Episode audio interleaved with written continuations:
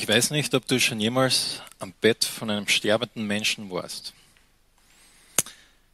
Momente oder Minuten oder vielleicht auch Stunden, bevor die Person äh, stirbt. Vielleicht hast du das schon mal erlebt, vielleicht nicht, aber ähm, viele Menschen haben das schon erlebt.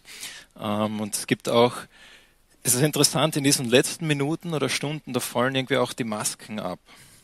Äh, man, man muss nicht mehr versuchen, jemand zu sein, sondern man sieht die Person, wie sie ist.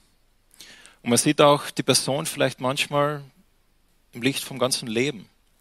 Also es gibt einige bekannte Worte von Menschen, die gestorben sind, was sie am Ende ihres Lebens gesagt haben. Es gibt uns einen Blick in ihr Herz, einen Blick in ihr Leben, was sie erlebt haben und wer sie sind, was für sie wichtig war. Zum Beispiel der Bob Marley hat anscheinend zu seinem Sohn gesagt, kurz bevor er gestorben ist, Money can't buy life. Was übersetzt so viel heißt wie, Geld kann mir jetzt nicht mehr Leben geben. Josef Stalin hat, seine Tochter hat es äh, berichtet, ähm, als er auf seinem Todesbett war, hat sein ganzes Leben damit zugebracht, ähm, das Christentum, christlichen Glauben und wirklich zu verfolgen, äh, die, die, die Menschen zu unterdrücken, hat so einen Hass gehabt sein ganzes Leben durch. Und seine Tochter berichtet, wie am seinem Todesbett er sich noch ein letztes Mal aufgebäumt hat, seine Hand, seine äh, Faust gegen den Himmel gemacht hat, dann zurückgesagt ist und gestorben ist. Das sagt uns etwas aus über diese Person, Josef Stalin, richtig? Steve Jobs, als er gestorben ist, äh, war mit seiner Familie und die Familie erzählt, dass seine letzten Worte waren, er hat sie nach und nach angeschaut und er hat nichts anderes gesagt wie, oh wow, oh wow, oh wow. Er war mit seinen Liebsten und er hat einfach diesen Moment anscheinend einfach noch so mitgenommen. Er sagt etwas auch aus über sein Leben, was ihm wichtig war. Und dieses Stück, was wir gerade gehört haben, das war von Josef Haydn und das heißt, es war ein Auszug davon, die sieben letzten Worte von unserem Erlöser am Kreuz. Jesus hat, wir lesen in den Evangelien davon, dass er uns eine sieben letzte Worte gegeben hat, sieben letzte Sätze, Aussagen, die uns einen Blick geben in diese Person Jesus. Was hat Jesus ausgemacht? Was hat ihn bewegt, Momente bevor er gestorben ist? Was war ihm wichtig in seinem Leben? Und dieser erste Satz, den Jesus sagt, und man kann das jetzt da auf Beamer hochtun, damit man das auch mitlesen kann. Jesus wurde gekreuzigt und den ersten Satz, den er äh, gesagt hat, war, Vater, vergib ihnen, denn sie wissen nicht, was sie tun. Er hat die Soldaten, die haben ihn soeben ans Kreuz genagelt und sein erster Satz, als er da an diesem Kreuz gehangen ist, der uns überliefert worden ist, ist der, Vater, vergib ihnen, denn sie wissen nicht, was sie tun. Die Soldaten, die waren gerade beschäftigt damit, dieses Gewand, das ja kostbar und teuer ist, dass sie das untereinander aufteilen, haben da das gerecht aufgeteilt, loser geworfen. Und Jesus hat zugeschaut und gesagt, sie haben keine Ahnung, was gerade passiert. Ich denke, manchmal schaut Gott in unser Leben und sagt, er hat keine Ahnung, was in dem Moment gerade passiert. Wir sind so beschäftigt mit Dingen, die wir denken, die sind so wichtig gerade in dem Moment diese, dieses Gewand, das müssen wir uns jetzt gerecht aufteilen. Und Gott sagt uns nur Leben und sagt, es gibt etwas, was viel wichtiger ist. Aber sie haben keine Ahnung, was passiert. Und so Jesus in seiner ersten Aussage am Kreuz denkt an die anderen Personen, die um ihn herum sind. Und das sagt uns schon einmal etwas über diese Person Jesus, dass er nicht zuerst in Mitleid versunken ist, sondern im ersten Moment hat er die Personen um sich herum gedacht. Er hat gesagt, Gott, vergib einer. Und dass wir dann ein paar Stunden später, ähm, circa um die Mittagszeit, 11, 12, ähm, hat ein Gespräch, ein kurzes Gespräch mit den zwei Leuten, die neben ihm stehen oder neben ihm gekreuzigt sind, die zwei Verbrecher. Und in diesem Gespräch kommt dann einer dieser Verbrecher und er wendet sich an Jesus. Und er sagt, hey, denk an mich. Und Jesus sagt zu ihm, wahrlich, ich sag dir, heute wirst du mit mir im Paradies sein. Diese letzte Aussage von Jesus sagt uns wieder etwas, wer diese Person Jesus wirklich ist. Und was sagt Jesus damit? Er sagt eigentlich, dass er heute im Paradies sein wird. Er sagt zu diesem Verbrecher, ich werde heute im Paradies sein, Zweitens, er sagt, du wirst auch im Paradies sein. Das heißt, er hat die Autorität, das Recht anscheinend zu bestimmen, wer einmal mit Gott sein wird. Was für eine verrückte Aussage, wenn man darüber nachdenkt. Dass Jesus das am Kreuz dort sagt. Und dieses Gespräch, dieses Beispiel gibt uns auch ein Bild dafür. Wenn du vielleicht sagst, ich möchte einmal mit Gott sein, ich möchte einmal mit Gott leben, wie geht das? Dieses kurze Gespräch mit diesem Verbrecher ist ein Beispiel dafür. Dieser Verbrecher setzt einfach sein Vertrauen in Jesus. Er hat wahrscheinlich auch nicht verstanden, was da jetzt wirklich passiert, in vollem Ausmaße. Wer von uns versteht das schon, auch heute noch? Aber er hat sein Vertrauen in Jesus gesetzt. Jesus hat gesagt, ich werde beim Vater sein und du kannst es auch. Und circa um die gleiche Zeit, ähm, die Mittagszeit, äh, schaut er auch seine Mutter an und sagt, Frau, siehe, das ist dein Sohn. Und Sohn, siehe, das ist deine Mutter. Ähm, er redet da zu Maria, zu seiner, zu seiner Mutter und wieder denkt er an die Personen, die um ihn herumstehen. Die ersten drei Dinge, die Jesus sagt, drehen sich nur um die Personen um ihn herum hat sich noch nichts um sich, um ihn selbst gedreht oder was gerade passiert oder die Ungerechtigkeit, dass er als unschuldiger Mensch da gerade am Kreuz festgenagelt ist, obwohl er absolut gar nichts getan hat. Wer, wenn nicht er, hätte das Recht, dort zu sein und einfach nur zu brüllen und zu schreien, was für eine gnadenlose Ungerechtigkeit das ist, dass er jetzt dort ist. Aber mit seinen ersten drei Aussagen sehen wir ein bisschen in sein Herz. Und wir sehen, dass das, was ihn beschäftigt, sind die Menschen um ihn herum. Seine Mutter, der, der neben ihm ist, diese Soldaten.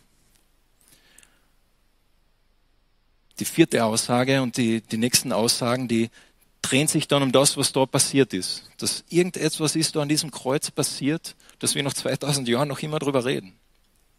Er sagt, mein Gott, mein Gott, warum hast du mich verlassen?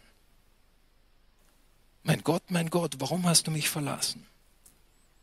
Okay, hier ist Jesus, er hängt an diesem Kreuz, er hat sein ganzes Leben lang Gott nachgefolgt. Er, hat, er war Gott und hat Gottes Liebe den Menschen gezeigt. Und jetzt sagt er auf einmal diesen komischen Satz, mein Gott, mein Gott, warum hast du mich verlassen? Wie können wir das verstehen?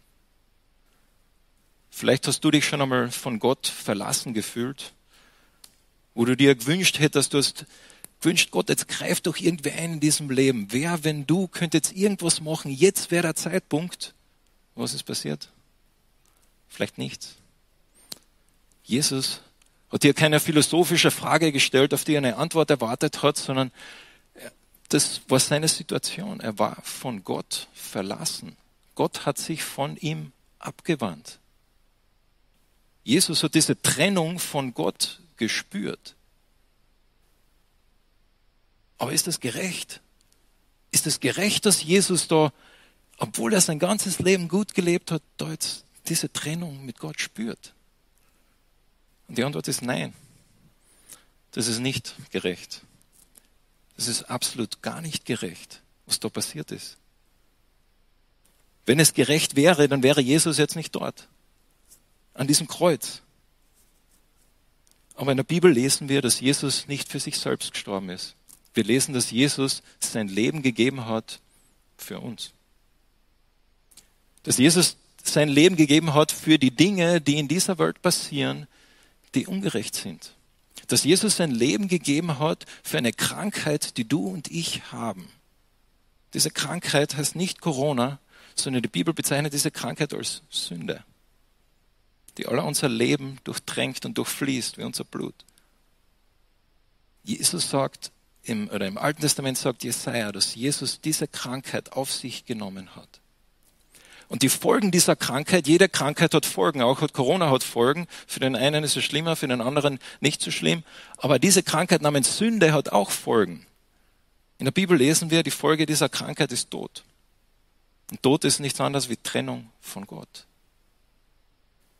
Aber hier in diesem Kreuz ist jetzt Jesus und er trägt die Konsequenzen von dieser Krankheit die Konsequenzen, dass in unserer Welt sowas existiert wie Mord. Dass wir in einer Gesellschaft leben, wo an anderen Ende der Welt Kinder verhungern.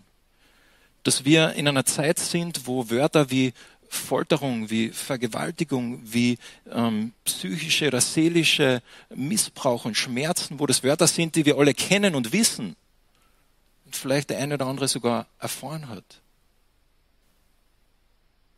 Was wäre, wenn ich dir heute einen Mann oder eine Frau präsentieren könnte, die für alle diese Dinge, die ich gerade genannt habe, verantwortlich wäre? Sie würde da stehen und du musst jetzt entscheiden, was passiert mit dieser Person, die dafür verantwortlich ist, dass es auf dieser Welt Kriege gibt, dass so viele Dinge passieren auf dieser Welt. Was wäre die gerechte Strafe? Die Bibel sagt, die rechte Strafe dafür wäre Tod, wäre Trennung von Gott. Und Gott ist der Ursprung des Lebens, alles Guten. Und jeder von uns würde sagen, ja, die Person verdient aber wirklich. Die Person verdient. Ja, weg. Die Person verdient es nicht, mit Gott zu sein.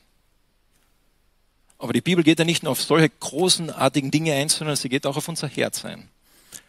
Und jetzt wird es persönlich, weil die Bibel sagt, dass, die, dass alle unser Herz auch diese Krankheit haben. Dass es nicht nur irgendwo da draußen ist, auf der anderen Seite der Welt oder in der Geschichte vor 70 Jahren, sondern dass es mitten in unserem Herzen ist.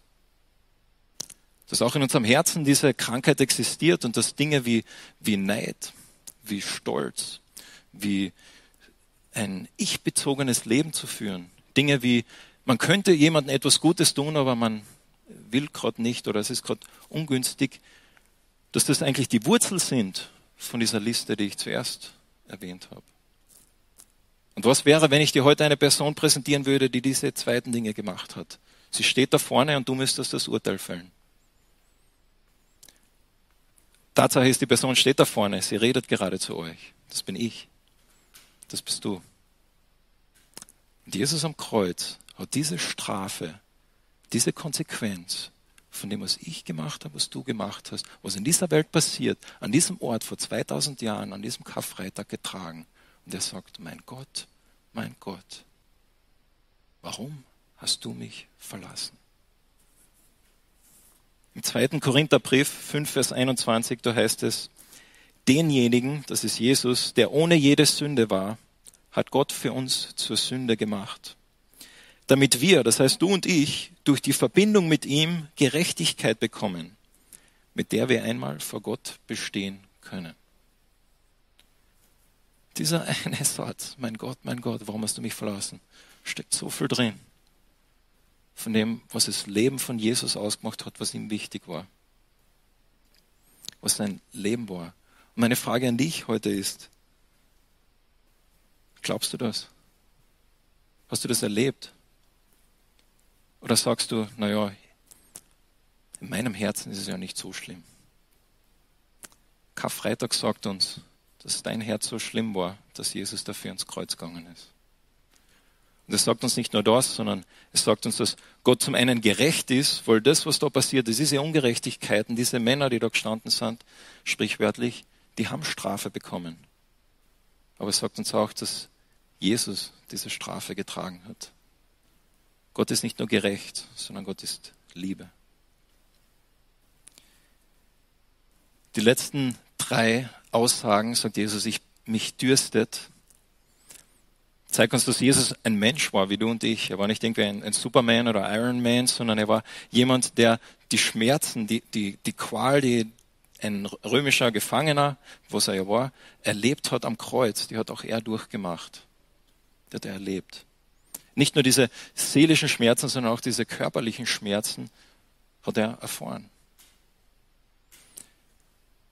Es gibt ein Gespräch, das Jesus hat, wo er diese genau gleichen Satz schon einmal sagt. Mich dürstet. Das ist ein Gespräch, das hat er mit einer Frau. Da reden sie in einem Brunnen über Wasser. Und Jesus sagt, ich habe Durst. Und sie haben dann ein Gespräch miteinander und schlussendlich sagt Jesus ihr, ich bin eigentlich derjenige, der dir wirklich Wasser geben kann. Und Jesus hat oft in Bildern geredet und so auch in dieser Situation hat er davon geredet, dass er derjenige ist, der eigentlich die Quelle von deinem Leben sein möchte. Und vielleicht hat Jesus hier wirklich nur davon geredet, dass er wirklich Durst gehabt hat. Kann sein. Aber vielleicht war da noch mehr dahinter. Und vielleicht hat er Durst gehabt, wieder Gott, bei Gott zu sein. Vielleicht hat er Durst gehabt, diese ewige Quelle vom Wasser wieder zu haben, mit Gott wieder in Beziehung zu sein. Könnte sein. Aber egal, ob, ob das jetzt vielleicht dahinter steht oder nicht, meine Frage an dich ist, hast du diesen Durst? Hast du diesen Durst an diesem Karfreitag 2021, Gott mehr zu erfahren? Gott deinem Herzen und deinem Verstand kennenzulernen und leben zu lernen? Und dann sagt Jesus, nach sechs Stunden an diesem Kreuz, sagt er, es ist vollbracht. It is finished. Es ist passiert. Es ist vorbei. Und ich habe euch heute nur ein bisschen reinnehmen können in die Tiefe von diesen Aussagen. Da steckt so viel dahinter, oft Prophetie vom Alten Testament. Aber was da passiert ist, dass Jesus gesagt hat, es ist vollbracht. It's done. Fertig. Sodass du und ich, wie es im Römerbrief heißt, eines Tages bei Gott sein können. Und mit seiner letzten Aussage, mit seinem wirklich letzten Wort, das er wahrscheinlich gesagt hat, drückt er noch einmal sein Vertrauen zu Gott aus und sagt, in deine Hände gebe ich meinen Geist. Obwohl er ihn vielleicht nicht gespürt hat, obwohl er vielleicht diese Distanz mit Gott wirklich tatsächlich erlebt hat, diesen Zorn Gottes über diese Sünde auf dieser ganzen Welt. Gott ist auf ihn gelegt und er hat gesagt, in deine Hände lege meinen Geist. Es ist vollbracht. Und ich möchte dich herausfordern, wir hören jetzt gleich noch zwei äh, Stücke, einfach über diese Worte Jesus nachzudenken und was nachzudenken, wie diese Worte heute in dein Leben reinsprechen möchten. Was Gott dir durch diese Worte heute sagen möchte.